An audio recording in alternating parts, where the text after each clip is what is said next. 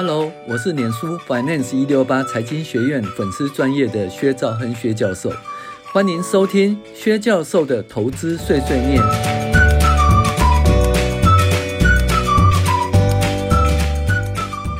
各位网友，大家好，我是薛兆恒薛教授。现在跟你分享二零二二年第三十七周美股回顾与重要经济指标分析。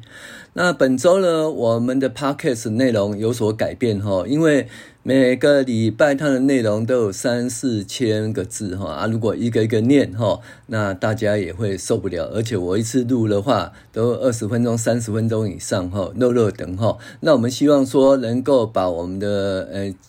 呃，精要哈来介绍出来。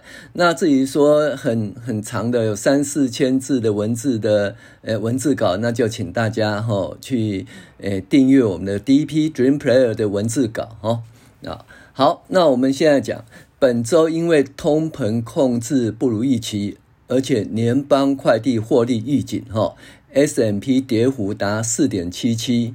那预期 FED 下周升息三码以上。美元指数上涨，公债殖利率下扬啊上扬，哦，然后公债空头位止歇。那这个东西是这样哦，通膨是不是真的不如预期呢？那我个人认为说，哎，当然通膨是不如预期，但是通膨持续下降的趋势仍然是在的哈。那这个通膨呢，在本周美国呃公布的 CPI 年增率是八点三个 percent 然后是是高于预期没错啦。可是大家都知道，从九点一个 percent 降到八点五个 percent，降到八点三个 percent，那很明显就是下一次或下下次都会降到八个 percent 以下，会到七个 percent。那这个东西哦，就是其实每个月的月增率也相当重要。就是说大家都知道，如果每个月的月增率呢，如果说是在零点一个 percent 的话，那么在十二个月以后呢，通膨会降到多少？一点二个 percent。那如果月增率在两个 percent、零点二个 percent 以下的话，那十二个月以后呢，通膨会降到二点四个 percent 哦，就从多少？从八点三个 percent 呢降到二点四个 percent 哦。那如果说月增率呢是三个 percent 的话，那一年后呢，十二个月以后，通膨会降到三点六个 percent 了哈。那其实呢，我觉得以这种持续月增率呢，如果是在百分之一到百分之三、百分之四的状况下，诶，十二个月以后，通膨就会受到控制的了哈，就会受到控制。所以我个人还是看好美国的通膨控制。那既然美国的通膨可以控制，那为什么本周的这个股价呢跌那么多呢？那因为大家预期什么？预期年准会会升息啊，年准会在下个礼拜哦，可能会升息三码以上，几乎是升息三码以上了。有人喊到四码哈，三码就是零点七五了哦，四码就是百分之一哦。那这个升息的话，本来就会造成这个股价。呃，价格的那个大幅下跌，为什么呢？你想想看哦，这一次呢，呃，十年期公债殖利率呢，从百分之三点四九，其实就将近百分之三点五了，那降降到百分之二点六。那大家都知道，就如果说百分之三点五的话，那你用一百除以三点五，那它的呃本利比大概是在呃多少？三点五的话，大概低于三 percent 以下嘛。呃，低于三十 percent 以下哦，哦不，低于三十倍，本益比低于三十倍，大家会吧？哦，就一百除以三点五，哦，就低于三十倍。那如果说，呃，公债殖利率呢，呃，由三点五降到二点六的话，那一百除以二点六呢，那本益比呢就会升到多少？哦，就会升到将近多少？二十，嗯。如果二点将近四十倍吧，二点五就一百除以二点五就是四十倍嘛。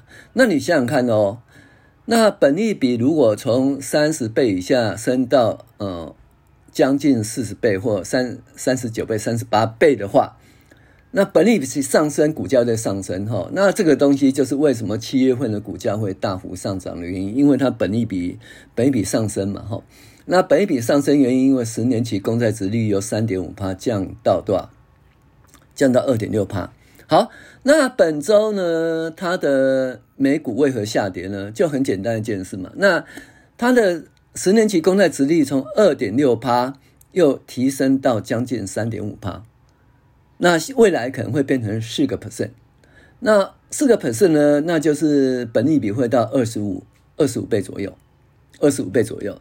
那所以呢，这个本益比哦，这个因为 FED 升息跟缩表，导致于那个十年期公债殖利率上涨哦，导致于那个无风险的本益比下滑，那就会导致股价大幅下跌。就光这个原因就是了哈、好。那如果说这个原因呢，其实跟基本上是一个经济指标哈，跟金融指标，因为资金面的问题，那这个东西是其实不可逆的啦哈。但是就是说，呃，影响股价因素当然没有那么单纯哦，只有什么十年期公债殖利率。但是目前以资金面来主导的话，确实影响很大。当然，等到财务报表再公布的时候，就是一个财报季的影响喽。可是那是很久以后的事情哈。所以目前是经济面的影响。好，那目前的话，就是大家觉得说，哎，年底会超过四，哦，可能会超过四个 percent。那可是呢，我个人认为说，哎，这个整个通货膨胀是可以控制的哦，而且持续下滑的趋势。然后呢，FED 呢，虽然很硬邦邦、硬邦邦了哈，但是我个人觉得这是选举前哈必要的操作策略，因为通膨确实在下滑，可是下滑不如预期，所以他要加把劲哦，要升息。那等到呢选举以后，那 FED 会不会持续升息？我也不知道，但是要看那时候的数据，那时候数据，比如说哎，通膨下涨了，哎，下跌比较多的话，它可能就暂缓升息的速度。那通膨如果呃下跌比较少的话，它可能持续哈比较硬的一个升息哦。那基本面的话，目前美国的基本面相当不错哈。那相当不错是怎么讲呢？基本上就劳动市场方面呢，就是初领失业救济呢，哦，连续五周下滑。那意思说，初领失业救济人口减少的话，表示就业市场相当不错，然后零售数据也相当不错哈。零售数据呢，月增零点三个 percent，年增三九点三七个 percent。那大家都知道，那这个数字都远高于通货膨胀率，表示说实质的零售销售其实在增加当中哈。那所以呢，零售销售，零售销售很重要，为什么？美国的消费哈占 GDP 百分之七十。那其中零售销售占那个消费百分之四十，那另外百分之六十是服务哦，就零售及服务，消费就是零售及服务嘛，对不对哈？好，那这样子几乎可以预期，就是说在月底公布的个人消费支出其实是正正成长的，还相当不错哈。好，然后再来呢，就是说消费消费有实际的消费跟预期的消费，通膨通膨有实际的通膨跟预期的通膨，好。那如果说预期的消费上升的话，那人们预期消费上升的话，其实未来的消费这是一个重要领先指标哈，未来的消费也会上升。好，预期的通膨比实际的通膨更重要。那密西根大学一年通膨预期值是多少？四点六个 percent。那四个四点六个 percent 的话，基本上呢，就是人们哦在做一个定价，在做未来的那个。买卖的决策哦，是依照预期的通膨的数据。那预期通膨数据呢？如果低低百分之五，现在四点六，那所以它未来定价它的涨幅呢，就以四点六为标杆做上下调整。哦，那就是如果四点六标标杆做上下调整的话，基本上就会往下。那还有劳资争议的，在劳资在在做薪资决策的时候。那当然呢，如果说比较热门的产业呢，它的呃薪水要求很多，因为这是劳那个劳动的供给跟需求市场。可是如果一般的不是很热门的产业，它在做定资呃薪资的策略的时候，它也会用通膨哦预期的通膨来做呃预定的薪资策略。那我们都现在知道哈，那个劳工薪资的年增率哦在五点四个 percent。哦，那目前预期通膨是四点六个 percent。那如果未来的那个劳资的定价哦往四点六个 percent 靠近，那就是说未来的那个劳资的呃劳动市场工资的增幅就会从五点四往下掉。那这两个来讲，其实呢，哦，对美国的通膨的控制及美国的这个经济哈，其实都还相当不错的哈，还相当不错。好，所以呢，我我们认为哈，就是美股的实美国的实际的经济状况还不错。那美股下跌是因为哦，因为 FED 哦，它要什么？它要持续的升息。导致于无风险的本益比下调，还有 FED 持续缩表，导致于资金面减少。那当然呢，在这种状况下呢，美元指数呢就呃往上调啊。今年呢，呃本周呢有超过呃一百一十美元本数，呃美元指数呢超过呃超过一百，超过一百。嗯，美元指数呢从那个。超过百分之一百一十了哦，就是一百一十了，一百一十。好，那美元指数超过一百一十，那虽然后来有再小跌回来，但是呢，基本上美元指数上涨的话，那就是相对的很多国家呢，它的那个会贬值。贬值的话，基本上资金会抽出来嘛，因为谁会把钱留在贬值的国家嘛？